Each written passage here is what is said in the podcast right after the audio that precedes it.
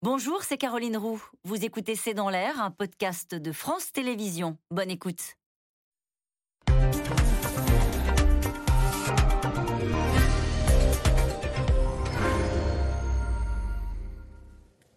Bonsoir à toutes et à tous. Une émotion mondiale après l'annonce de la mort d'Elisabeth II, une reine de cœur qui a marqué à jamais son pays et son siècle, a réagi Emmanuel Macron. C'était plus qu'une monarque, elle incarnait une époque pour euh, Joe Biden. Pourquoi cette émotion mondiale? Que représentait la reine dans le cœur des Britanniques, mais aussi dans le cœur de chacun et chacune d'entre nous? Quel avenir pour la royauté britannique avec Charles III qui hérite du trône? Quel avenir pour le Royaume-Uni dont on disait que la reine était le ciment? C'est le sujet de cette émission de ce C'est dans l'air intitulée ce soir Elisabeth II, une émotion mondiale.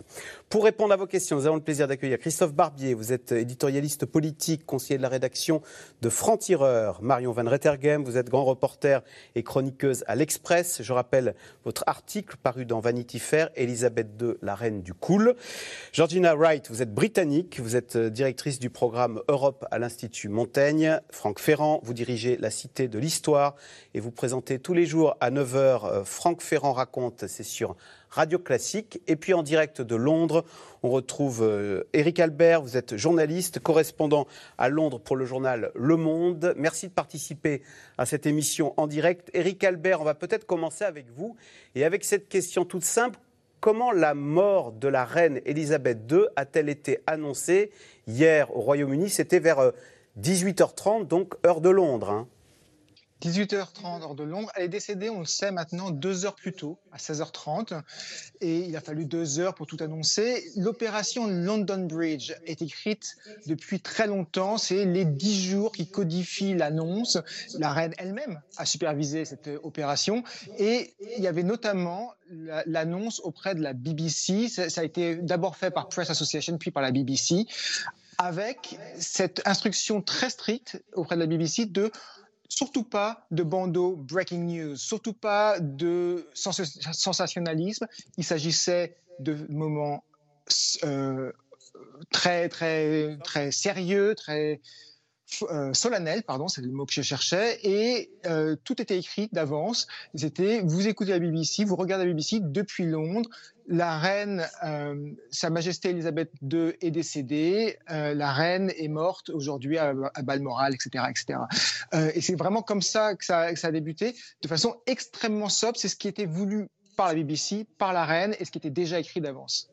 Éric Albert, il va maintenant falloir préparer les funérailles. Sait-on quand et comment ces funérailles auront lieu? Alors, ce qu'on sait, c'est qu'il va y avoir dix jours extrêmement codifiés, hein, l'opération London Bridge. Euh, il y a notamment toute une tournée du prince Charles dans les jours qui viennent, euh, qui, vont, euh, qui va passer en Écosse, en Irlande du Nord, en, au pays de Galles. On sait aussi que la reine va être le corps de la reine va être rapatrié à Londres et à Westminster et que les gens pourront, venir rendre hommage euh, devant, devant le cercueil. Et puis le jour exact des funérailles, on ne le connaît pas pour l'instant, mais c'est probablement lundi dans huit jours, peut-être le dimanche. Il y a encore quelques incertitudes, voilà. Mais c'est aux alentours de cette date-là. Euh, ça va être très très très gros comme euh, funérailles, très compliqué. Les chefs d'État du monde entier vont vouloir être là. La sécurité sera extraordinairement difficile. Il y aura des millions et des millions de Britanniques qui voudront être présents également.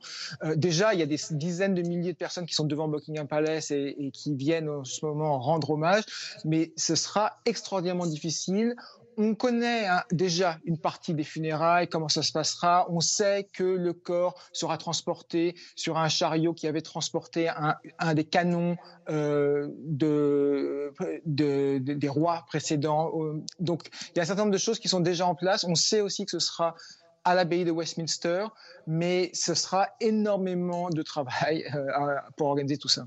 Éric Albert, vous disiez toujours beaucoup de monde devant Buckingham Palace Beaucoup de monde. Alors, soyons clairs, Londres n'est pas arrêté. Ce sera probablement le cas le jour des funérailles. Londres continue à tourner, les gens vont au travail. Mais il y a une foule de plusieurs milliers de personnes qui passent en permanence venir déposer des fleurs devant Buckingham Palace. Le roi euh, Charles, Charles III, est venu faire un bain de foule et serrer des mains à ces gens-là. Et puis il y a eu un moment euh, tout à fait impressionnant de salutations au canon à High Park notamment.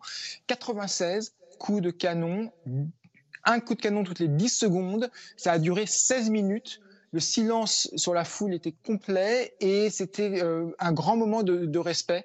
Euh, beaucoup, beaucoup de gens qui sont vraiment venus, euh, qui, disent leur tristesse. Bien sûr, ils ne sont pas choqués puisque c'est une dame de 96 ans, mais beaucoup de tristesse. Merci beaucoup, Eric Albert, pour ce témoignage. On vous laisse parce que, et on sait qu'évidemment, vous avez beaucoup de travail avec euh, cette disparition de la reine Elisabeth. Merci en tous les cas de nous avoir accordé un petit peu de votre temps. Christophe Barbier, il n'y a, pas que les Londoniens et les Anglais qui réagissent, le monde entier réagit. Euh, Joe Biden, euh, Elisabeth II était plus qu'un monarque, elle incarnait une époque.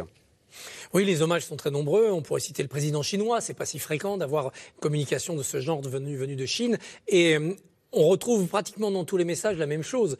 Cette impression que la plupart d'entre nous sur cette planète, nous avons, nous n'avons connu que la reine d'Angleterre comme monarque d'Angleterre. La proportion de gens qui se souviennent de son prédécesseur, son père, est extrêmement infime maintenant sur la planète. Par ailleurs, ça a été la reine qui a vécu les années de médiatisation maximale de ce qu'est la vie euh, euh, d'une monarchie, avec le bon et le mauvais côté de cette, euh, de cette médiatisation. Et puis, dans cette période si longue, elle donne l'impression de n'avoir pas changé. Changé physiquement bien sûr, assez peu changé dans ses tenues vestimentaires et son style vestimentaire, et pas du tout changé dans sa définition de son rôle, c'est-à-dire celle qui doit remplir son devoir, ses devoirs, au service de son peuple.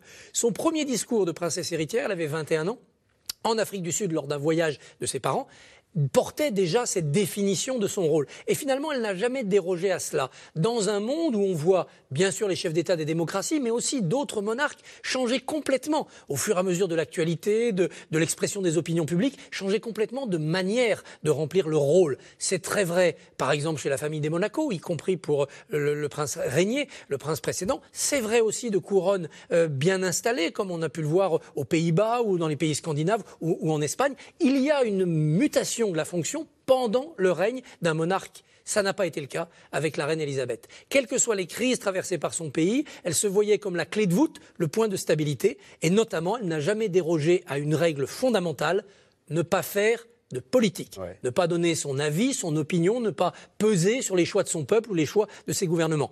De ce côté-là, le prince Charles, quand il était prince, a dérogé à cette règle. Hmm. On connaît les messages qui s'est passés, les fameux Black Spider Memos, l'araignée noire, parce qu'il écrivait d'une écriture qu'on appellerait nous de patte de mouche, une écriture d'araignée. Il va devoir là se remettre dans les rails de sa mère, sinon il y aura un problème politique. Franck Ferrand, quand Christophe Barbier dit elle n'a pas changé, on a surtout l'impression que les autres familles royales se sont complètement dissoutes. Enfin, quand on regarde la famille royale espagnole, ou pardon, avec tout le respect que j'ai pour les, la famille royale de Monaco, euh, la ah famille bah, princière. autre chose, oui. Bon, euh, est-ce que c'est pas la dernière grande famille qui a les attributs de ce qu'on attend d'une monarchie? Déjà, c'est une monarchie sacrale. Le roi d'Angleterre, puisque maintenant il s'agit d'un roi, est un roi de droit divin, et il est en l'occurrence chef de l'Église anglicane, ce qui, dans le cas du roi Charles III, ne sera pas sans poser peut-être quelques problèmes. il a déjà dit monarchie... que roi des fois et non pas de la foi. Voyez déjà. Bon, mais c'est une première amorce. Euh, peut-être reviendrons-nous sur, sur cet aspect. Christophe a raison d'insister sur la durée, évidemment, et sur la continuité. Ce qui est extraordinaire dans le magistère que cette femme hors du commun aura euh, exercé pendant toutes ces décennies, c'est qu'elle n'a jamais dévié d'un pouce de la mission qu'elle s'était fixée, du sacerdoce auquel elle a dédié sa vie. C'est vrai que c'est en 1947 au Cap, elle a 21 ans. C'est pour ses 21 ans qu'elle fait ce discours qu'elle confirmera chez le Lord Mayor en 1977 en disant J'ai voué ma vie au peuple britannique et à tous les peuples dont je suis souveraine. N'oubliez pas qu'il y a 16 pays en tout, on parle toujours du Royaume-Uni, mais il y a 16 pays dont la reine Elisabeth était la souveraine et dont le roi Charles maintenant sera le souverain.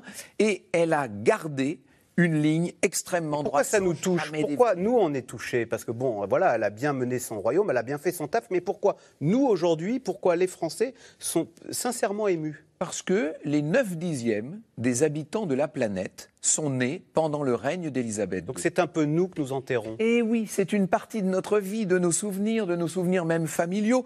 Nous, Français, dans notre République française, en plus avec le passif que nous entretenons à l'égard de la Grande-Bretagne, nous pourrions a priori considérer que c'est un événement secondaire ou étranger. Pas du tout. Parce que, au-delà d'être la souveraine du Royaume-Uni, la reine Élisabeth avait su devenir parce qu'elle incarnait à la quintessence la majesté royale, elle avait su devenir une sorte de figure de référence. Elle était, d'une certaine manière, la clé de voûte d'un certain monde qui est en train de disparaître. Marion Van Rettergem, avalanche d'hommages du monde entier. J'ai envie d'ajouter, comme à chaque fois qu'un chef d'État disparaît, euh, Gorbatchev, il y avait eu aussi des, des avalanches euh, d'hommages du monde entier Non, je pense que rien n'est comparable à la reine d'Angleterre, qu'on appelle d'ailleurs à tort la reine d'Angleterre. Les, Britanniques bondissent quand on dit la reine d'Angleterre, c'est la reine du Royaume-Uni, la reine d'Angleterre, de, l'Écosse, du Pays de Galles et de l'Irlande du Nord et du Commonwealth. Et je ne sais pas d'ailleurs pourquoi on fait cette erreur de, de, de, la reine d'Angleterre. Par ailleurs, cette reine d'Angleterre, une des spécificités de, sa mort parfaite, euh, après avoir accompli toutes ses missions, y compris euh, reçu, accepté la démission de Boris Johnson, reçu l'histoire fait son, jubilé de platine. Enfin, elle, a vraiment euh, fermé les tiroirs les uns après les autres. La reine d'Angleterre n'est pas née, n'est pas morte en Angleterre.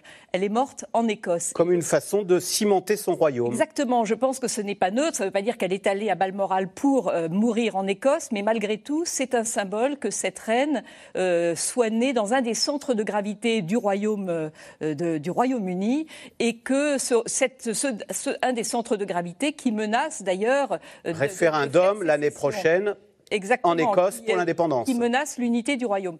Euh, l'autre chose, on parlait des. Eric Albert euh, mentionnait le fait que tous les chefs d'État euh, voulaient venir. Moi, j'ai une question, je ne sais pas qui pourrait y répondre. J'ai une vraie interrogation sur est-ce que Vladimir Poutine viendra. Alors, il a déjà dit qu'il n'irait pas.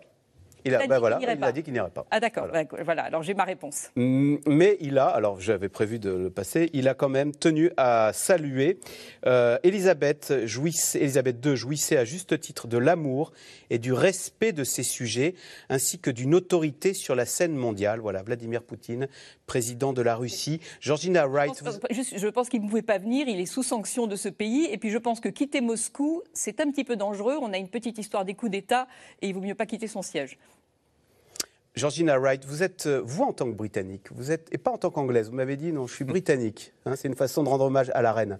Euh, vous êtes touché par ces hommages qui viennent du monde entier, y compris de celui euh, qui est notre ennemi en ce moment, de Vladimir Poutine. Ça vous touche de voir cet élan d'amour vers votre, reine, puisqu'elle est à vous? Ça me touche et moi-même j'ai été émue hier soir on s'y attendait, hein, mais je pense que tous les Britanniques, elle était devenue comme éternelle.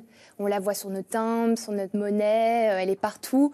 Euh, moi, j'ai grandi en connaissant la reine. Et, Ça veut dire quoi, grandir en connaissant la reine? Mais Parce que dès qu'on, depuis qu'on est tout petit, on nous parle de la famille royale. À chaque Noël, elle parle, elle, présente ses vœux. Et même son message à Noël a changé. Il est devenu beaucoup plus multiculturel. Euh, elle est tout à fait politiquement neutre, mais ça ne lui empêchait pas de faire passer des messages. Et je pense qu'au Royaume-Uni, pendant quatre ans, enfin pendant plus de quatre ans, rien n'a semblé normal. On a eu euh, le Brexit qui a complètement divisé le pays. Avant ça, il y avait eu un, référendum en, Écosse. Le pays est complètement divisé. Il y a eu la Covid. Ensuite, maintenant, il y a la crise énergétique. Et c'était elle vraiment euh, qui était la continuité, la stabilité. Elle incarnait la stabilité au Royaume-Uni. Et avec son départ, c'est vrai qu'il y a eu enfin, un sentiment très, très sombre au Royaume-Uni. Je parlais à des amis et, à ma famille qui y est. Et un petit peu ce côté, euh, certes, une nouvelle un, nouveau chapitre s'annonce, mais on ne sait pas très bien comment va être ce nouveau chapitre. Et évidemment, on soutient euh, le nouveau roi, euh, mais c'est une nouvelle page qui tourne et, dans, une situation de crise et un contexte de crise, et, et ce ne sera pas facile. Alors les hommages sont donc venus du monde entier et ils se succèdent hein, depuis hier. Le décès de la reine Elisabeth II a bouleversé le monde, à commencer par les habitants de Londres, bien sûr, qui défilent devant Buckingham Palace. Le tout nouveau roi Charles III vient lui d'arriver à Londres pour assurer la continuité de la monarchie. Sujet de Juliette Perrault, Marion de Vauchel et Julien Launay. Peu importe le continent, un même visage en une de la presse du jour aux quatre coins de la planète. Le monde entier rend hommage à la reine d'Angleterre. Hier, il est aux alentours de 19h30, heure française, quand le communiqué tombe. Les mots de son fils, premier d'ordre de succession. Nous pleurons profondément la disparition d'une souveraine chérie et d'une mère bien-aimée. Dans la foulée de l'annonce officielle, prise de parole au 10 Downing Street. Sur le perron, la nouvelle première ministre britannique, tout de noir vêtue. Aujourd'hui, la couronne passe comme elle le fait depuis plus de mille ans à notre nouveau monarque, notre nouveau chef d'État, Sa Majesté le roi Charles III. Avec la famille du roi, nous pleurons la perte de sa mère et tout en faisant notre deuil, nous devons nous rassembler en tant que peuple pour le soutenir, pour l'aider à assumer l'incroyable responsabilité qu'il porte désormais pour nous tous. Vive émotion dans le pays au moment où une page d'histoire se tourne. Dans la soirée, ils sont nombreux à se poster devant le palais de Buckingham. Ce qui est écrit, c'est merci à notre merveilleuse reine, merci pour votre dévouement et d'avoir été si longtemps ce roc de stabilité pour notre pays. Toute ma vie, elle a été là, comme pour la plupart des gens. Elle a régné pendant 70 ans et donc pour beaucoup d'entre nous, c'était l'assurance d'une continuité.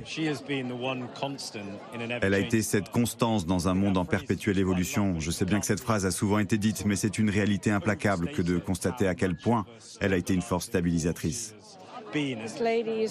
Cette femme est la plus incroyable incarnation du devoir, de l'honneur et de l'amour pour son pays.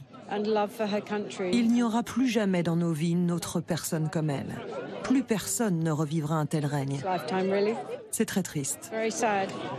Les réactions affluent après sa disparition, notamment au sein du Commonwealth.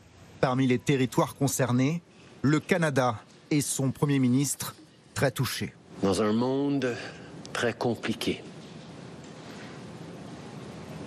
sa présence, sa grâce, sa force a été une ressource importante pour nous tous. C'était une de mes personnes préférées au monde. Et elle me manquera énormément. Aux États-Unis, Joe Biden salue une femme d'État d'une dignité et d'une constance incomparables. De l'autre côté de l'Atlantique, même tonalité dans le message d'Emmanuel Macron ce matin aux Britanniques, en anglais pour la circonstance. Avec elle, la France et le Royaume-Uni partageaient non seulement une entente cordiale, mais aussi un partenariat chaleureux, sincère et loyal. Pour vous, c'était votre reine. Pour nous, c'était la reine. Pour nous tous, elle sera toujours avec nous. Vladimir Poutine a lui aussi adressé ses condoléances, mais il ne prévoit pas d'assister aux funérailles. En attendant les obsèques, un protocole minutieux dicté par la reine de son vivant a été mis en place. Première journée de deuil rythmée par les cloches, des tirs de canon et ce discours à venir de Charles III. Dans une heure à la télévision, le nouveau roi, de retour à Londres, doit s'adresser à ses sujets.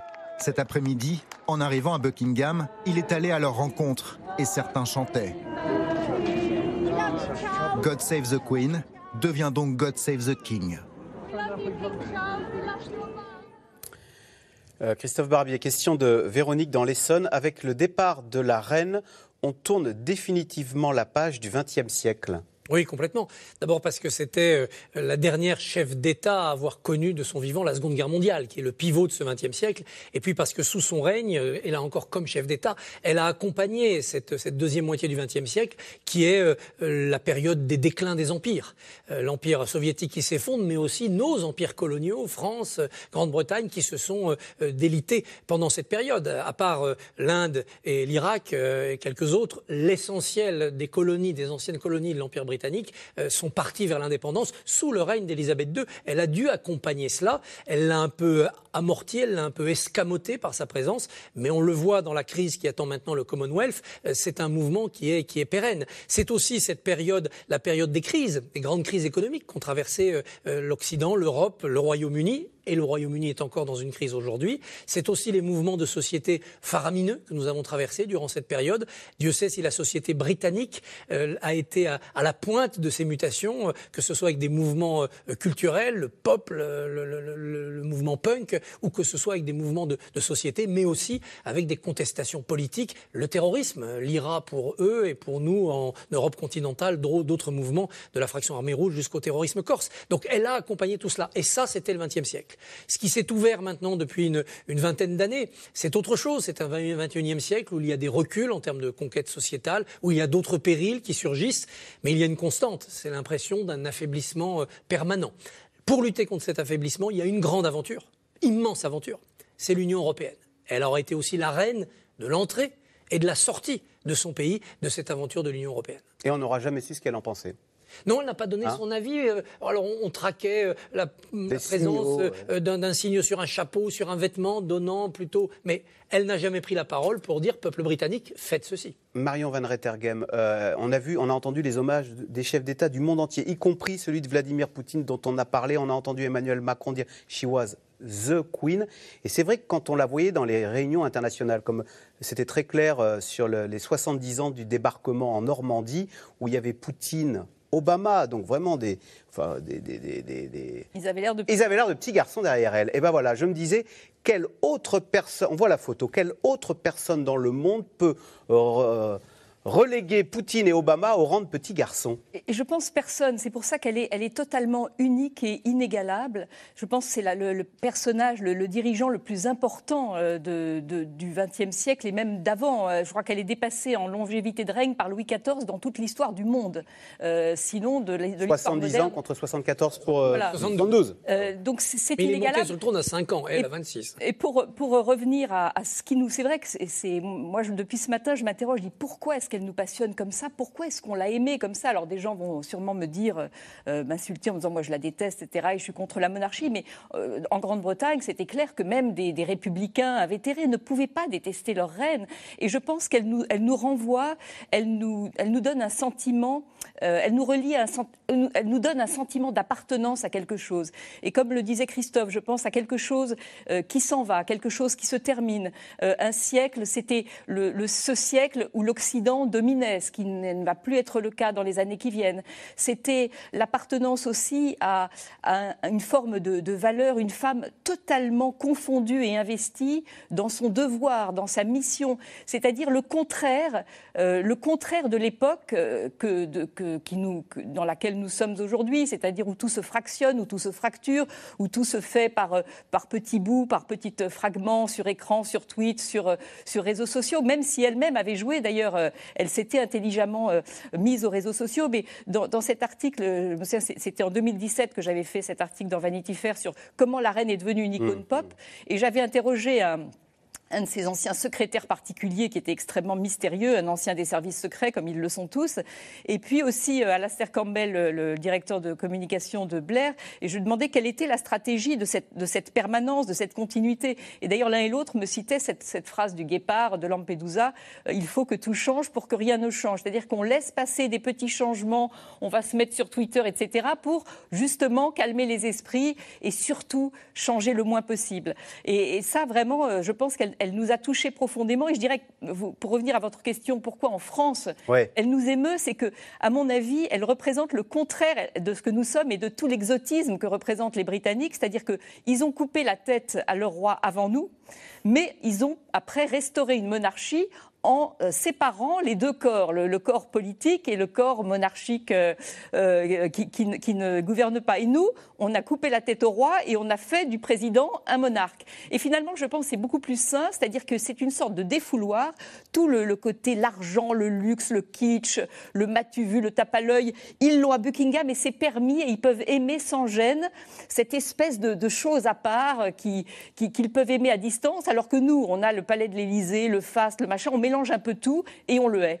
Euh, Georgina Wright, euh, on compare la France et la Grande-Bretagne et c'est vrai qu'on est frappé. Alors comme vous avez un point commun avec la reine, c'est que vous parlez anglais sans accent, mais c'est rare. La reine parle français, pardon, vous parlez français sans accent, c'est rare. la reine avait une relation spéciale avec la France et finalement on parle beaucoup de la relation spéciale États-Unis en Grande-Bretagne, mais en fait avec la France, si nous avons nos deux pays et, c'est euh, ce, dont on s'aperçoit avec ce français impeccable de la reine Elisabeth II Elle avait une grande affinité, une grande amitié pour la France, c'est clair. Elle avait une nounou qui était française, donc elle parlait français, ses parents parlaient français. D'ailleurs, le, roi euh, Charles III parle français aussi. J'ai un doute sur le prince William, on verra bien. Euh, mais il y avait une grande affinité, une grande amitié pour la France, et la France serait le pays étranger qu'elle aurait le plus visité. clairement, c'était une relation qui lui importait beaucoup. Elle l'a dit à maintes reprises quand il y a eu les attentats à Paris, euh, elle, s'est aussi prononcée. On voyait là un tout petit peu d'émotion, c'était très rare. Euh, c'était une, relation très importante et d'une manière, j'espère que c'est peut-être une fenêtre d'opportunité pour se rappeler, ok, c'est mille ans de rivalité, mais aussi de coopération, le fait que nous sommes des alliés, que nous avons des intérêts communs. Alors évidemment, la monarchie, le, roi Charles III, c'est trop bizarre de dire le roi Charles III, euh, lui est, évidemment politiquement neutre, hein, le, pouvoir réside avec le gouvernement qui dépend du Parlement, mais néanmoins il est un rappel euh, de cette coopération et de cette amitié qui lie les deux pays. Franck Ferrand, pourquoi les Français qui sont une république portent-ils tant d'intérêt à la monarchie? Est-ce que c'est parce qu'on porte beaucoup d'intérêt aussi à la Grande-Bretagne, à ce voisin qui a toujours été en face de nous et avec qui nous avons tant de relations historiques Je pense que les Français ont un fond euh, monarchique très important. Et d'ailleurs, le régime dans lequel nous vivons depuis 1958 est certes une république, tout ce qu'il y a de plus élective, mais ça reste une république très monarchisante. Bon. Mais ce qu'il y a euh, dans l'affection que les Français ont portée à, à la reine Elisabeth, ce n'est pas seulement le goût des Français pour la vie des cours et des monarchies. D'ailleurs, l'intérêt d'une partie des Français, parce que tous les Français ne s'y passionnent pas. Ce qu'il y a là, c'est plus important, me semble-t-il, c'est l'adhésion à une personnalité et à un projet de vie. Cet engagement total de cette femme qui n'a jamais dévié, ce sens de l'honneur, cette dignité, ce sont des valeurs qui sont, euh, euh, qui sont malheureusement de moins en moins portées aujourd'hui. Or, elle les portait d'une façon magnifique. On parlait de Louis XIV tout à l'heure. C'est vrai que Louis XIV a régné, lui, pendant 72 ans et 3 mois, elle pendant 70 et 7 mois. Vous voyez qu'on n'en était plus très loin. Et d'ailleurs, Louis XIV, l'on prend son règne personnel, n'a régné que pendant 54 ans, puisqu'il a accédé réellement au pouvoir en 1661 seulement. On disait de Louis XIV, quand je dis on, c'est le duc de Saint-Simon, il disait qu'il avait l'art de donner l'être à des riens. C'est-à-dire qu'un regard du roi, une façon de se comporter, euh, une manière de se lever de table, avait un sens considérable, qu'on commentait, etc. Il y avait chez la reine Elisabeth la même chose. Moi, j'ai eu cette chance de, la voir un jour en audience privée. Je vous avoue que ce sont des minutes, enfin ça a dû durer une heure dix en tout, que je n'oublierai jamais de ma vie parce que tout ce qu'elle faisait, chacun de ses petits gestes était frappant. Euh, elle avait l'art de donner l'être à des riens. Christophe Barbier, est-ce que ce qui nous fascine dans cette histoire de, la royauté. C'est que c'est un pays miroir, la Grande-Bretagne. On parle de la, de la, de la Elisabeth II, on parle de Louis XIV, on parle de Buckingham, on parle de l'Élysée. On a l'impression de, de, deux pays euh, ah, miroirs. Nos histoires, sont jumelles, c'est évident, avec des moments d'antagonisme incroyables. On s'est quand même donné une guerre, livré une guerre qui s'appelle la guerre de 100 ans. C'est dire si elle a duré. Mais vous allez au sud d'Agen, vous trouvez une ville, un petit village qui s'appelle Francescas, c'est-à-dire les Français, parce qu'à 500 mètres, c'était les Anglais pendant des siècles. Et donc, vous voyez, on est mêlé. Mêlé avec des moments tragiques. Hein. Euh, les Anglais ont brûlé Jeanne d'Arc, ils ont euh, euh, décapité Marie Stuart, qui était l'épouse de notre roi François II. Il y a eu Marcel Kébir. Et puis, il y a aussi les Anglais qui nous ont sauvés en 1914-18, pendant la Seconde Guerre mondiale. Nos histoires sont inséparables. Ils ont eu Waterloo Station et nous la gare d'Austerlitz, c'est dire si on n'a pas eu les mêmes batailles, mais nos histoires sont inséparables. Et il est évident que ça nous frappe et que ça nous marque. N'oublions pas qu'en 40, en juin 40, dans le cœur de la tourmente, pendant quelques jours, nous avons fusionné nos deux pays. Bon, ça n'a rien donné parce que la guerre a balayé tout ça, mais nous avons été une seule et même nation. Comme on aurait pu l'être d'ailleurs au début du XVe siècle, après le traité qui voulait que la couronne de France allât ensuite sur la tête de l'héritier d'Angleterre. Et traité de euh, Troyes. voilà, le traité de Troyes. Et ça a tourné euh, autrement, heureusement pour nous peut-être, mais enfin, c'est dire s'il y a eu cette proximité. Et la reine d'Angleterre, par son élégance et son amour de la France et sa pratique de la langue française, quelque part, elle prolongeait cette idée d'une certaine gémellité. Alors qu'en fait, c'est faux elle est cousine des Habsbourg, donc plutôt du camp adverse des Allemands. Mais elle a prolongé cette gémellité jusqu'à sa mort. Regardez l'élégance de cette mort où elle épargne à son peuple les angoisses d'une longue agonie. Elle remplit sa dernière tâche, introniser, si j'ose dire, la nouvelle première ministre, et elle meurt rapidement sans qu'il y ait des semaines et des semaines d'interrogations impudiques et, parfois obscènes avec les paparazzi. Elle évite cela. Il faut relire Shakespeare, hein, Richard III. Regardez comment meurent nos rois les uns déposés, les autres étranglés dans leur sommeil, d'autres tués à la guerre, tous assassinés. C'est sombre. Elle, ça n'a pas été ça. Ça a été la reine d'une vie exemplaire et d'une mort idéale, quelque sorte. Elisabeth II aura donc connu 15 premiers ministres, de Winston Churchill à Boris Johnson, en passant par Margaret Thatcher, un règne qui a traversé 70 ans de vie politique du pays sans jamais que la reine n'exprime officiellement le moindre avis concernant la conduite du pays. Sujet de Magali Lacrose, Christophe Roquet et Michel Bouilly. Now the Princess Elizabeth we knew and loved returns amongst us as our queen. Sur le tarmac de Londres, les premiers pas officiels d'Elisabeth II, à la mort de son père, sous le regard de Winston Churchill, venu l'accueillir. Le premier de tous ces premiers ministres anglais sera son mentor. Aux côtés de ses parents, la jeune Elisabeth admire l'homme de la victoire contre l'Allemagne en 1945. À Churchill désormais d'initier la reine Elisabeth II aux affaires du royaume. Un même goût pour les courses hippiques et la politique les rapproche. Et quand Sir Churchill démissionne, il passe sa dernière soirée de Premier ministre avec la reine. Le monde regrettera Sir Winston Churchill. Avec son successeur, le conservateur Anthony Eden, Elisabeth II mesure le poids de ses responsabilités royales. Commandante en chef des armées, elle signe l'envoi des troupes britanniques en Égypte, à la demande du Premier ministre en 1956. L'opération militaire du canal de Suez est un échec, elle le vit comme son premier revers politique. Mais comme la règle l'exige, pas de commentaires. Elisabeth II ne fait pas de politique, elle donne un cap. Parce que les choses changent, je comprends que beaucoup d'entre vous se sentent perdus et ne savent pas à quoi se raccrocher ni comment profiter des avantages de la vie moderne sans rien perdre du meilleur de ce que nous avions. La reine règne, mais ne gouverne pas. Ses interventions sont rares et mesurées. Mon mari et moi sommes ravis des visites que nous ferons dans les pays du Commonwealth. Un an plus tard, scandale. Le Ghana, ancienne colonie britannique, se rapproche de Moscou et menace de quitter le Commonwealth. La reine décide de s'y rendre contre l'avis du Premier ministre Macmillan. À la fin du voyage, les photos du bal d'Accra feront le tour du monde. La reine, au bras du président ghanéen, tout sourire. La scène vaut tous les discours politiques. Le Ghana reste au sein du Commonwealth. Presque deux décennies plus tard, son nouveau Premier ministre est une femme. Entre Margaret Thatcher et la souveraine, l'entente est relative. Mais la reine reste fidèle à son devoir de réserve, quand bien même la politique de fermeté de Margaret Thatcher divise le pays. Un échec Vous souvenez-vous de ce que la reine Victoria a dit un jour L'échec n'existe pas. Année après année, Premier ministre après Première ministre, la reine voyage beaucoup, partout.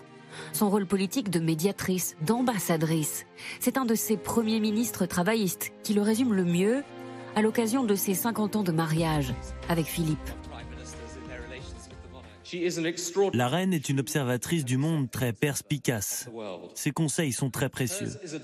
Lors de la réunion des chefs du gouvernement du Commonwealth à Édimbourg récemment, elle a fait en sorte que les choses se passent bien. Elle m'a aidé à tenir la réunion, non seulement grâce à sa connaissance des pays du Commonwealth, mais aussi parce qu'elle sait, elle ressent la culture et l'esprit de chacun des citoyens du Commonwealth. Vous êtes, madame, un symbole d'unité dans un monde d'insécurité. Vous êtes la continuité dans un monde où rien ne reste. À l'heure où son pays se prépare au Brexit, le gouvernement va chercher à maintenir un partenariat particulier avec l'Union européenne. Un détail agite les commentateurs politiques. Ne verrait-on pas les couleurs du drapeau européen sur son chapeau royal? Les temps changent. Elisabeth II accueille et nomme les chefs du gouvernement. Jusqu'au 15e, Boris Johnson, ce ne sera qu'une poignée de main pour Liz Truss. 70 ans de vie politique. Elisabeth II ou l'incarnation de la stabilité d'un royaume, malgré les remous de l'histoire. Et c'est là où se rend compte de la longévité incroyable. Hein. Mardi, c'était son 15e Premier ministre avec Liz et le premier 1852, donc Winston, 1952, 1952 Winston Churchill. Winston Churchill, qui était déjà ministre pendant la Première Guerre mondiale, donc lui-même avait une belle longévité. Il était né le 30 novembre 1874 et Liz Truss est né le 26 juillet 1975. Donc il y a 101 ans entre la naissance du premier et la naissance de la dernière des, premiers ministres que, que, la reine aura connu. C'est dire, c'est dire s'il y a cette, cette longévité. Franck Ferrand, question téléspectateur, c'est Catherine. Les relations entre Margaret Thatcher et Elisabeth II étaient très tendues. En sera-t-il de même avec Charles III et Liz Truss? Elles étaient mauvaises, les relations euh, Je pense que euh, euh, notre téléspectatrice a, a, vu The Crown, tout simplement, et qu'elle s'est laissée un peu influencer par le scénario remarquable, d'ailleurs, de cette série. Les relations avec Margaret Thatcher ont été très complexes, disons. Je pense que sur un plan personnel, les tempéraments ne s'accordaient pas bien. Il ne faut pas oublier que la reine Elisabeth était tout sauf quelqu'un de comment dirais-je, de, faible. Elle avait une autorité très grande, elle avait un caractère. en public, elle ne dit rien, mais lors des réunions du mardi, les elle dit réunions hebdomadaires du mardi qui ont joué un rôle essentiel, passionnant. Ça, ce sera un vrai grand sujet lorsque les documents seront déclassés. Euh, ces, réunions, elles ont. Que reprochait-elle à Margaret Elle lui reprochait deux choses essentiellement. La, première, elle lui reprochait objectivement de ne pas suffisamment mettre en avant le Commonwealth, qui était la grande affaire de son règne. Il ne faut pas oublier qu'elle elle arrive au pouvoir très peu de temps avant la crise de Suez, c'est-à-dire au moment du recul du, euh, de la décolonisation britannique. Et elle a transformé ce qui aurait pu être une défaite euh, énorme, cette décolonisation, en une victoire d'une certaine manière, puisqu'elle a créé, enfin, elle a contribué à créer et à accompagner, on l'a vu tout à l'heure dans le reportage, ce, mouvement du Commonwealth. Or, la, euh, Madame Margaret Thatcher voulait s'éloigner le plus possible des instances qu'elle considérait comme très coûteuses. Et puis, si j'osais, je dirais qu'elle lui reprochait peut-être un petit peu ses origines. Euh, il ne faut pas oublier qu'on vit dans un certain entre-soi dans la gentry britannique et que Margaret Thatcher, fille d'épicier, ne faisait pas du tout partie de ce monde-là. Je pense que la reine. elle, se sentait un peu méprisée et elle en ah, Je pense qu'en tout cas, la famille royale a eu un petit peu du mal à se faire à ce Premier ministre qui ne venait pas d'Eton. Oui, c'est probable. Euh, Marion Van Rattergam, suite de la question de Catherine. Alors, quid des relations entre Charles III et Liz Truss? En tous les cas, Liz Truss, à peine nommée, elle doit tenir seule, j'allais dire, euh, le, destin de son pays. Oui, euh, je pense que c'est une chance pour Liz Truss, qui n'a pas beaucoup de, charisme, de finalement d'être investie, d'arriver euh, sur scène euh, à ce moment de ce grand moment de, l'histoire de la Grande-Bretagne. Donc ça lui permet d'occuper le, devant de la scène, peut-être justement en étant présente aux funérailles, en prenant toutes les choses en main. Ce qui va être compliqué, d'abord, ça va être compliqué pour le, le roi Charles III. ça n'est pas facile de succéder à Élisabeth II, qui, était, qui avait qui était une forme de, perfection et qui était inégalable. Et je pense qu'il tenait justement son pouvoir de, séduction euh, sur le monde par, son, par ses silences, par le fait qu'elle avait tenu cette réserve euh, d'un bout à l'autre. C'est vrai, comme vous disiez, on, ne sait jamais. Euh, elle s'est prononcée un tout petit peu sur le référendum en Écosse en disant réfléchissez bien avant de voter. C'était vraiment la seule phrase qu'elle avait laissé entendre avant le vote sur l'indépendance de l'Écosse, qui est garante du, du royaume de l'unité du royaume. Mais elle a toujours été discrète. Or, Charles, il arrive dans une position inverse, c'est-à-dire qu'il a eu une longue vie d'attente dans, l'antichambre où il s'est exprimé largement. Et Charles, on connaît ses positions politiques, notamment en faveur de l'écologie. On le trouvait d'ailleurs un peu ringard quand il avait commencé avec sa ferme bio. Il avait des combats euh, qui Il est contre le gaz de schiste? Il est contre le gaz de schiste. Listros est tout au contraire. Elle veut recommencer les forages euh, pétroliers. Donc là, il peut y avoir euh, des, tensions, mais il, sera bien obligé de, de ravaler ses, opinions. Il y a une autre tension potentielle, c'est que Liz Truss est porteuse du projet de Boris Johnson de Global Britain, euh, c'est-à-dire euh, en encourageant notamment les relations commerciales avec la Chine. Or, le prince Charles a une amitié très forte avec le Dalai Lama. Donc là, ça risque aussi d'être un peu crispé. Mais encore une fois, Charles sera, bien obligé, le, roi Charles sera bien obligé de, mettre de côté toutes les opinions dont, contrairement à la reine, qu'on connaissait, puisqu'il n'arrive pas vierge au pouvoir comme, comme elle quand elle est arrivée presque enfant euh, euh, dans, son, dans son rôle dont elle ne s'est jamais départie. Christophe Barbier, la monarchie qu'on croit ou qu'on imagine euh, éternelle, elle est menacée quand même par cette transition. Oui, elle est menacée. Elle est menacée en permanence parce qu'on s'inquiète de la capacité de Charles III à avoir la même aura que sa mère. Euh, beaucoup vont être tentés d'en faire non pas un pape de transition, mais un roi de transition en attendant William, qui semble avoir beaucoup plus euh, l'esthétique et le style d'un monarque, euh, avec un rapport à l'opinion plus, plus favorable. Il arrive, Charles III, dans une période tellement difficile pour la vie du Royaume-Uni. Les années qui viennent, et il n'en aura pas beaucoup des années de règne, il ne va pas régner 70 ans vont être très difficiles. Pas droit à la moindre erreur. Il a plutôt réussi d'ailleurs ses premiers pas, ce premier bain de foule, euh, c'était plutôt réussi. Mais ce n'est que le premier jour d'un règne qu'il va devoir conquérir à chaque, à chaque instant. On est un peu prisonnier de son nom quand même. Hein. Élisabeth II renvoyait Élisabeth Ier, une grande reine de force, de conquête, de stabilité. Elle avait vaincu l'invincible armada espagnole. Charles III, bah, le premier, il a été guillotiné. et Charles II, il devait faire la paix religieuse en se convertissant au catholicisme. Ça a complètement échoué et le, le royaume est resté dans des divisions terribles. Donc Charles, c'est pas forcément un prénom qui porte bonheur. D'autant qu'après, il y a William, et William, c'est Guillaume, donc c'est Guillaume le Conquérant, c'est le fondateur. Donc le désir de passer à William va être fort. Dernier élément, en 2018, le Commonwealth, les 56 États, dont les 16 qui reconnaissent pour chef d'État, ces 16-là ont dit, bon d'accord, Charles sera chef d'État du Commonwealth, mais ça n'est pas héréditaire. Ça n'est pas héréditaire. Donc voilà le moment où les pays vont pouvoir dire, écoutez, Charles sera notre dernier chef d'État. Après, on s'organisera autrement un président de la République à l'allemande ou à l'israélienne, on verra bien, mais c'est peut-être lui qui va devoir mettre le dernier clou sur le cercueil de ce qui a été l'immense empire britannique. Georgina Wright, on, dit, on disait que la reine était le ciment du Royaume-Uni.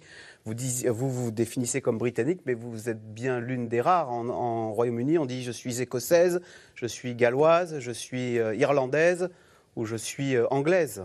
Est-ce que c'est pas là les forces indépendantistes pourrait euh, s'émanciper à la faveur de ce changement de... C'est tout à fait possible et, très certainement elle a réussi à, tenir une cohésion euh, nationale. Et on le voit, même des gens qui ne sont pas pro-monarchie sont euh, touchés euh, par, par sa mort. Parce que c'est quelqu'un qui avait vraiment ce sentiment du devoir, qui s'est complètement donné à son peuple. Finalement, on, l'a vu pendant 70 ans, mais on la connaît très peu. Alors que Charles, justement, les, gens ont l'impression de déjà mieux le connaître, de, savoir ce qu'il pense, etc.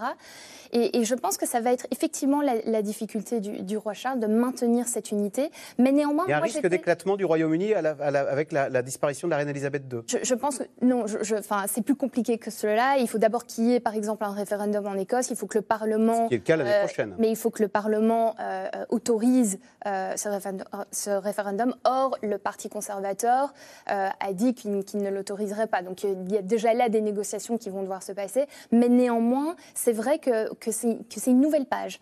Et, je pense c'est vrai le dit qu'elle était le ciment du royaume, c'est vrai? Je, pense que c'est vrai. Oui, une part de vérité. Et puis je pense aussi pour la Commonwealth, parce que ça c'est très important.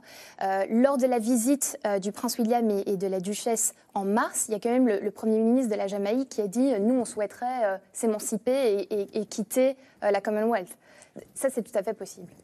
Marion. Oui, euh, on, peut se dire. La question, c'est est-ce que la monarchie est indépendante du monarque? Et mm. dans plein de, plein de cas, c'est vrai. La monarchie est perpétuelle. encore une fois, Elisabeth II était tellement exceptionnelle et l'époque a tellement radicalement changé que vraiment, je pense que les, cartes sont rejouées. Et avec le Commonwealth, il y a un symbole très fort, c'est-à-dire qu'elle elle a régné au début, euh, au début de son règne. L'empire britannique était à son apogée. un quart de la population mondiale. Un quart de la population mondiale. Et quand elle meurt, ce qui est intéressant, c'est que l'Inde vient de dépasser la Grande-Bretagne en, termes de, PIB, de puissance. La, Grande-Bretagne est devenue la sixième puissance euh, mondiale derrière l'Inde devant la France, je crois un peu.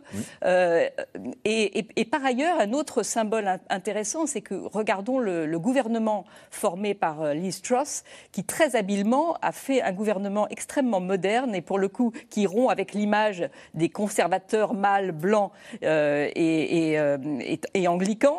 C'est un, gouvernement extrêmement souvent de, enfin, noir, représentant justement la diversité du, pays. Et, finalement, on voit que la Grande-Bretagne, beaucoup plus que la France, a eu l'intelligence de réussir à former des élites à partir de ces anciennes euh, colonies. Et ça, y est, ça fait partie maintenant de, la vie britannique. Et je pense que là, il y a quelque chose, qui, une parenthèse qui se ferme. Mais encore une fois, c'est une tâche que la, que la, reine a su accomplir. Elle a intégré son Commonwealth. En revanche, euh, je ne suis pas sûre que le, roi Charles reste le roi du Commonwealth. Et on voit qu'il y a déjà des volontés de, dissidence. Euh, L'Australie a nommé un ministre de, de la transition vers la République ou je ne sais quoi, enfin quelqu'un qui est, qui est chargé. le, Commonwealth, c'est mal parti, là. Oui, et, en, Jamaïque, ils ont bien dit qu'une fois que la, ils respectaient la reine, mais qu'après sa mort, euh, il ne ferait plus partie du Commonwealth. Donc, en revanche, la structure du Commonwealth telle qu'elle est est, censée, euh, est certainement en passe de disparaître. Et, d'ailleurs, euh, c'était lancé tout ça bien avant la mort de, la reine Elisabeth. Simplement, tant qu'elle était là, j'allais dire, on n'osait pas. Même chose avec euh, l'Écosse, bien entendu. Euh, Liz Truss, qui a longtemps été une opposante très farouche à la monarchie. Elle a été militante contre la monarchie. Personne ne lui reproche aujourd'hui son bah, passé, sa jeunesse républicaine?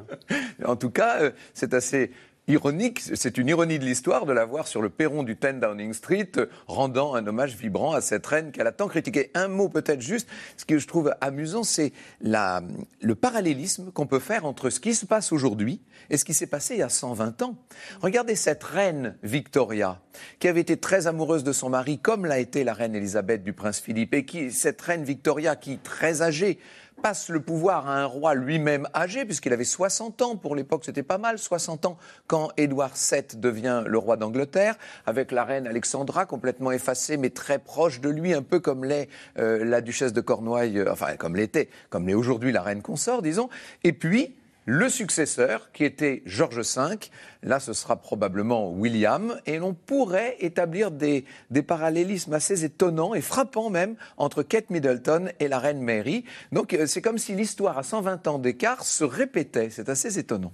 Alors, depuis plus de 70 ans, Elisabeth II rassemble la nation britannique la légende Windsor et la famille royale fascinent et la reine l'a compris très tôt. Des mariages dignes de contes de fées aux drames les plus tragiques. La souveraine aura tout connu, tout traversé, sans jamais réellement se dévoiler. Sujet de Magali Lacrose, Christophe Roquet et Michel Bouilly.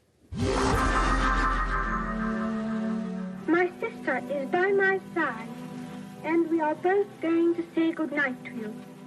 Sur les ondes de la BBC pendant la guerre, la jeune Elisabeth s'adresse aux enfants d'Angleterre. Elle n'est encore que princesse, mais déjà au plus près de ses futurs sujets. Le carrosse transporte une rayonnante femme de 27 ans à son couronnement. Ce jour-là, la vie s'arrête. L'Angleterre est suspendue au couronnement d'Elisabeth, qu'elle a voulu cathodique. God save the Queen. Elisabeth II ouvre les grilles de ses châteaux aux caméras, aux photographes. Elle invite les Britanniques dans sa vie de reine, en famille et tout en contrôle.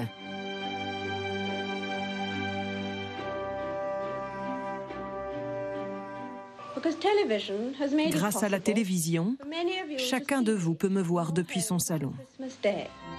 La reine rassemble toute la nation, et même au-delà. 1981, le monde entier fasciné par un conte de fées savamment organisé par Buckingham Palace. Tous les ingrédients magiques sont là. Le bonheur semble palpable car la vie des princes nous échappe. Diana Spencer épouse le prince Charles devant 750 millions de téléspectateurs. Mais la communication royale se retourne contre la couronne. Lady Di fascine les paparazzi, bien plus que la reine. La monarchie a le visage fermé la liaison de Charles avec Camilla, sa maîtresse, est révélée dans la presse. L'Angleterre choisit celle que l'on appelle la princesse des cœurs contre le clan Windsor. Le prince Andrew, lui, divorce, tout comme la princesse Anne. Une année noire, dira la reine, rarement aussi expressive. 1992 n'est pas une année dont je me souviendrai avec plaisir. Comme le dit l'un de mes plus sympathiques correspondants royaux, ce fut vraiment une année horrible. Le divorce est prononcé. Un an plus tard, Lady Diana meurt dans un accident de voiture à Paris. L'émotion est planétaire, mais Buckingham Palace se tait. La veille des funérailles, Charles et ses enfants viennent saluer la foule meurtrie. Et puis la reine, enfin, apparaît. Ils sont venus ici par milliers pour dire à la reine leur amour pour la princesse de Galles. Après un trop long silence, incompris de ses sujets, la reine rend hommage à la princesse adulée. Entre les lignes, Elisabeth II fait son mea culpa. Nous avons tous essayé de gérer nos émotions à notre façon. Ce n'est pas facile d'exprimer ce sentiment de deuil. Il y a d'abord eu le choc de la nouvelle, puis les émotions se sont mélangées, l'incompréhension, la colère et l'inquiétude pour ceux qui restent. L'heure de la reconquête a sonné. Elisabeth II mise sur ses petits-enfants pour faire rayonner la couronne. Le mariage du prince William et de Kate Middleton est un nouveau conte de fées et celui du prince Harry et de Meghan Markle, américaine, comédienne métisse et divorcée, prouve au monde entier que la reine ancre la monarchie dans son époque. Mais une fois de plus, le scandale rattrape les Windsor. Le prince Harry et Meghan se retirent en Amérique, le Mexit, en plein Brexit. À la mort du prince Philippe, son rock pendant 73 ans de mariage, presque autant de règne. La peine de la reine bouleverse les Britanniques. Figure incroyablement médiatique, la reine, star monarchique tout aussi populaire que les stars de son temps. Elisabeth II a su créer une relation intime avec les Anglais. À sa manière, toujours sur le devant de la scène, sans jamais rien révéler d'elle-même. Marion Van Intergem, on n'en avait pas parlé depuis le début de cette émission, mais il y a eu l'épisode, euh, la séquence euh, Lady Diana qui a été quand même. Euh, on, a on a beaucoup reproché à, à Elisabeth II d'avoir euh, montré aussi peu d'empathie. Oui, c'est vrai qu'on a tendance du coup à voir maintenant la, vie d'Elisabeth comme un long fleuve tranquille et parfait. Ça n'a pas été le cas. Et un des gros points noirs de sa vie de monarque, ça a été la mort de Diana qu'elle a incroyablement mal gérée. Et parce qu'elle elle savait pas comment réagir, donc elle a été silencieuse longtemps et elle a été littéralement sauvée par Tony Blair. Tony Blair, le Premier ministre de l'époque, qui, a insisté, euh, c'était, il avait à ce moment-là, il y avait la formule sur la princesse du peuple, il, a mesuré l'engouement et l'amour que, la, nation, enfin, que le, peuple britannique portait à Lady Diana. C'est lui qui a insisté pour, qu'il y ait des funérailles nationales, c'est lui qui a insisté pour qu'une messe d'enterrement ait lieu dans la cathédrale Saint-Paul, pour qu'on la traite comme un grand personnage de la famille royale. Et je pense que euh, si Tony Blair n'avait pas euh, réagi comme ça, la reine d'Angleterre serait simplement devenue une petite reine comme, euh, comme en Suède ou comme euh, une, reine inconnue, enfin dont personne ne... La monarchie aurait pu vaciller. Elle aurait pu vaciller, elle serait devenue la, la, mère du futur roi d'Angleterre. Or, il y a eu un sursaut et elle est devenue, elle, elle a vraiment réfléchi à son image, surmonté et beaucoup réfléchi à son image pour devenir euh, cette icône populaire et notamment la grand-mère, la grand-mère bienveillante du peuple. Mais c'est ce, moment crucial, ce point de bascule au moment de la, de la mère de Diana, de la mort de Diana. Franck Ferrand, euh, Elisabeth II, une grande reine, mais est-ce qu'on peut dire que c'était une bonne mère pour euh, euh, Charles, ou une bonne belle-mère aussi pour euh, ne pas avoir toutes les qualités dans la vie. Donc ça veut dire qu'elle ne les avait pas Non, mais euh, ce n'était sûrement pas. Elle, a, essayé d'élever ses enfants, les quatre, euh, le mieux possible, notamment les deux derniers, qu'elle a peut-être un peu plus chouchouté que, les autres. On l'a beaucoup vu dans les années 1960, à la une des magazines du monde entier, faisant, faisant, apprenant à lire à ses enfants, assistant à leurs cours de coloriage, etc. Bon, mais la vérité, c'est que sa dimension à elle, ses qualités personnelles, intrinsèques, c'est encore une fois la droiture, la grandeur, la dignité, le silence. On se mure dans ce Never Complain, Never Explain qui datait de la reine Victoria et qui d'ailleurs était lui-même hérité d'autres souverains à Hanovre précédents. Donc, ne, jamais, ne jamais se plaindre, ne jamais, se justifier. Exactement. Et ce que l'on reproche à la reine pour euh, l'épisode de 1997, c'est aussi en même temps son, plus grand, euh, ce sont ses, qualités personnelles. C'est-à-dire que c'est vrai que Tony Blair, qui lui était un homme de communication totalement euh, immergé dans le 21e siècle déjà, avec un peu d'avance, lui il comprenait exactement comment fonctionnait le nouveau monde mais nous étions en présence d'un monarque de l'ancien monde qui avait bien l'intention de ne pas changer ses habitudes. Elle a fait, elle s'est fait une violence extrême pour aller contre ses principes, mais n'oubliez pas, c'est vrai, euh, là on, atteignait aux limites du système, si je puis dire, et qu'elle aurait pu je ne pense pas, moi, devenir une petite reine, mais elle aurait pu perdre la sympathie du peuple britannique. Ça, c'est certain.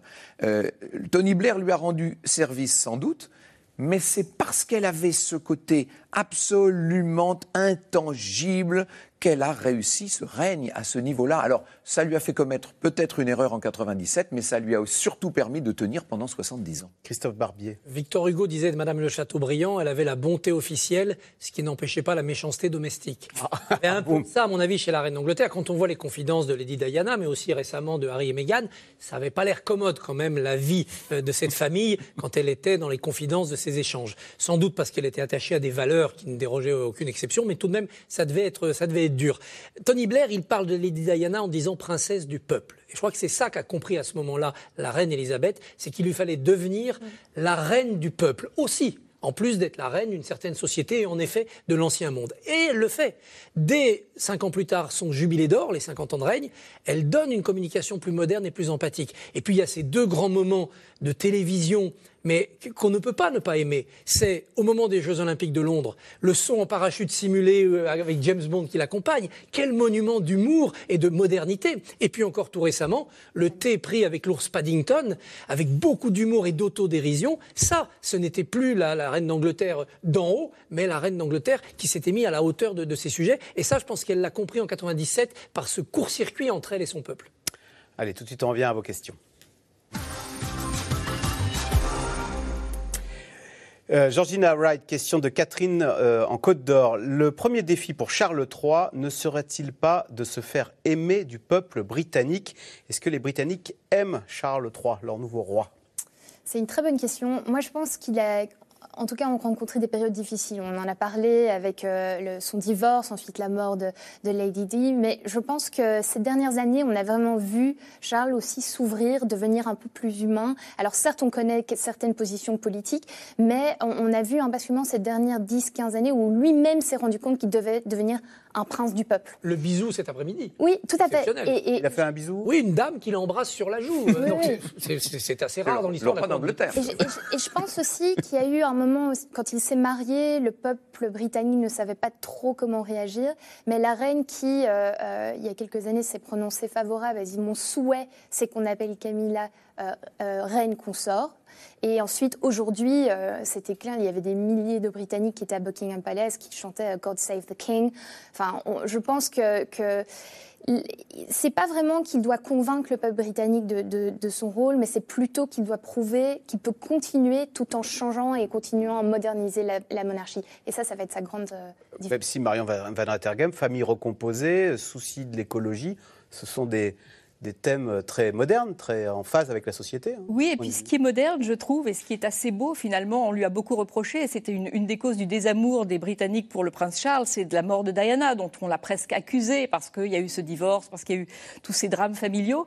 Mais en fait, je, dois dire que je trouve ça assez sympathique, la fidélité à l'amour de sa vie, qui était finalement Camilla. Il a été, ça a été un mariage forcé, un mariage arrangé euh, euh, pour un homme. Et d'ailleurs, euh, j'y pense, d'ailleurs, il y a un côté anti-MeToo dans, dans l'avènement du prince Charles, parce que c'est un homme qui succède à une femme. En général, ça va plutôt dans l'autre sens aujourd'hui.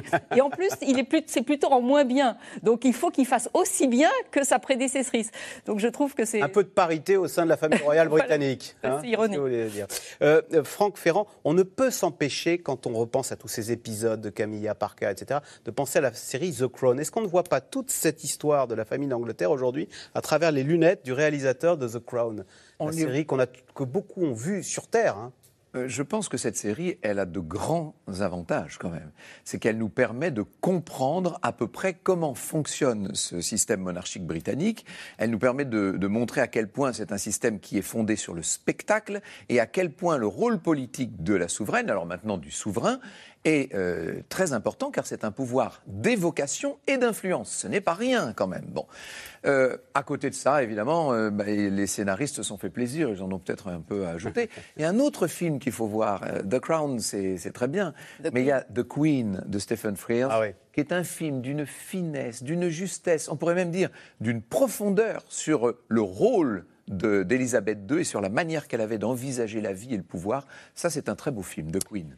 Euh, Christophe Barbier, question de Christian dans le Morbihan. Elle ne faisait rien, mais elle le faisait bien. Et c'est vrai qu'on ne peut s'empêcher de voir cet article du Monde cet après-midi où on voit euh, la reine seule au milieu, c'est une réunion de l'OTAN, elle est seule au milieu de tous ces hommes en costume, et, il y a écrit au-dessus une reine d'exception qui a marqué l'histoire, comme si du simple fait de sa présence, elle faisait, euh, elle agissait. Sa présence, sa durée et ses paroles parfois. Lors d'un dernier conclave, je crois, du, G7, elle a expliqué, ou non, c'était en ouverture de la COP26 qui se tenait en Écosse, elle a expliqué que ça suffit, qu'il fallait passer à l'acte maintenant que les promesses. Et donc c'est une manière de donner des leçons à tous ces chefs d'État élus démocratiquement. Néanmoins, c'est vrai que c'est un monarque qui n'agit pas, qui n'a qu'un rôle symbolique, moral, tout ça pour 300 millions de livres par an.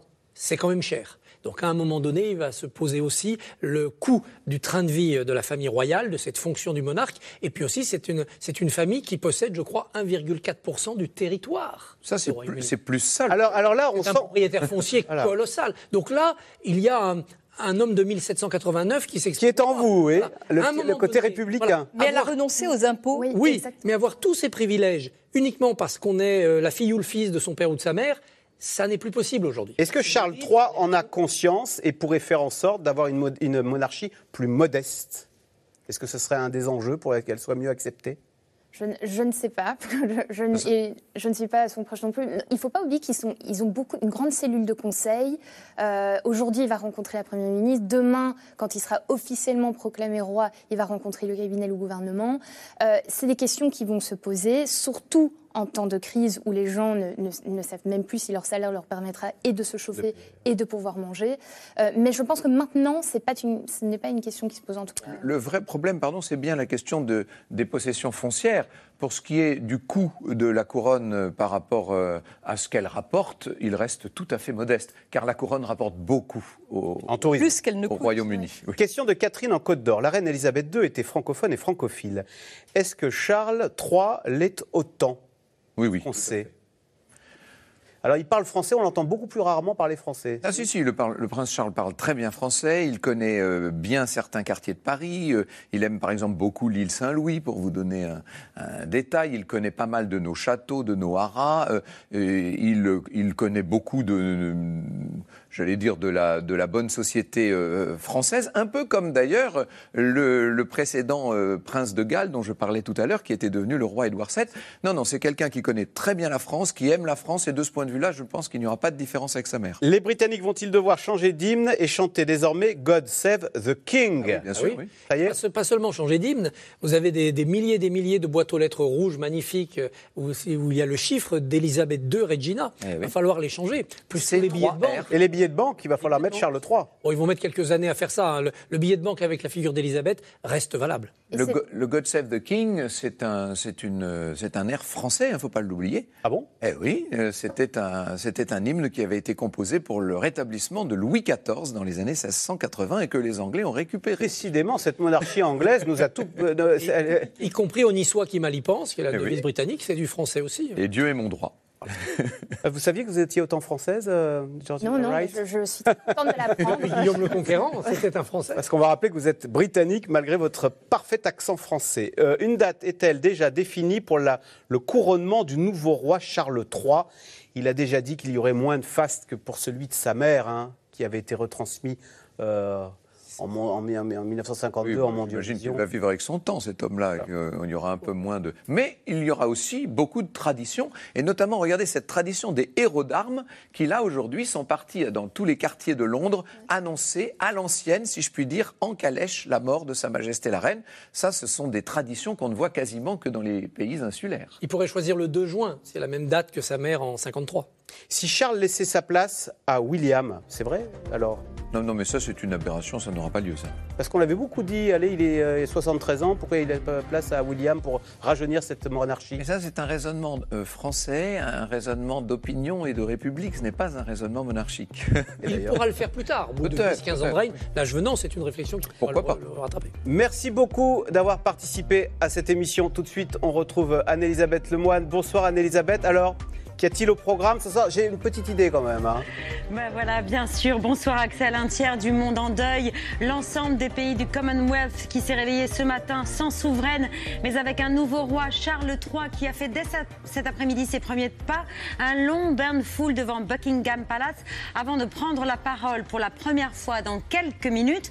On suit l'événement en direct dans C'est à vous et God Save the King, dont on a appris, grâce à Franck Ferrand, que c'était un hymne français pour Louis XIV, c'est ça? Eh oui. Merci beaucoup d'avoir participé à cette émission, c'était passionnant. Tout de suite, Anne-Elisabeth Lemoine. Bonne soirée sur France 5.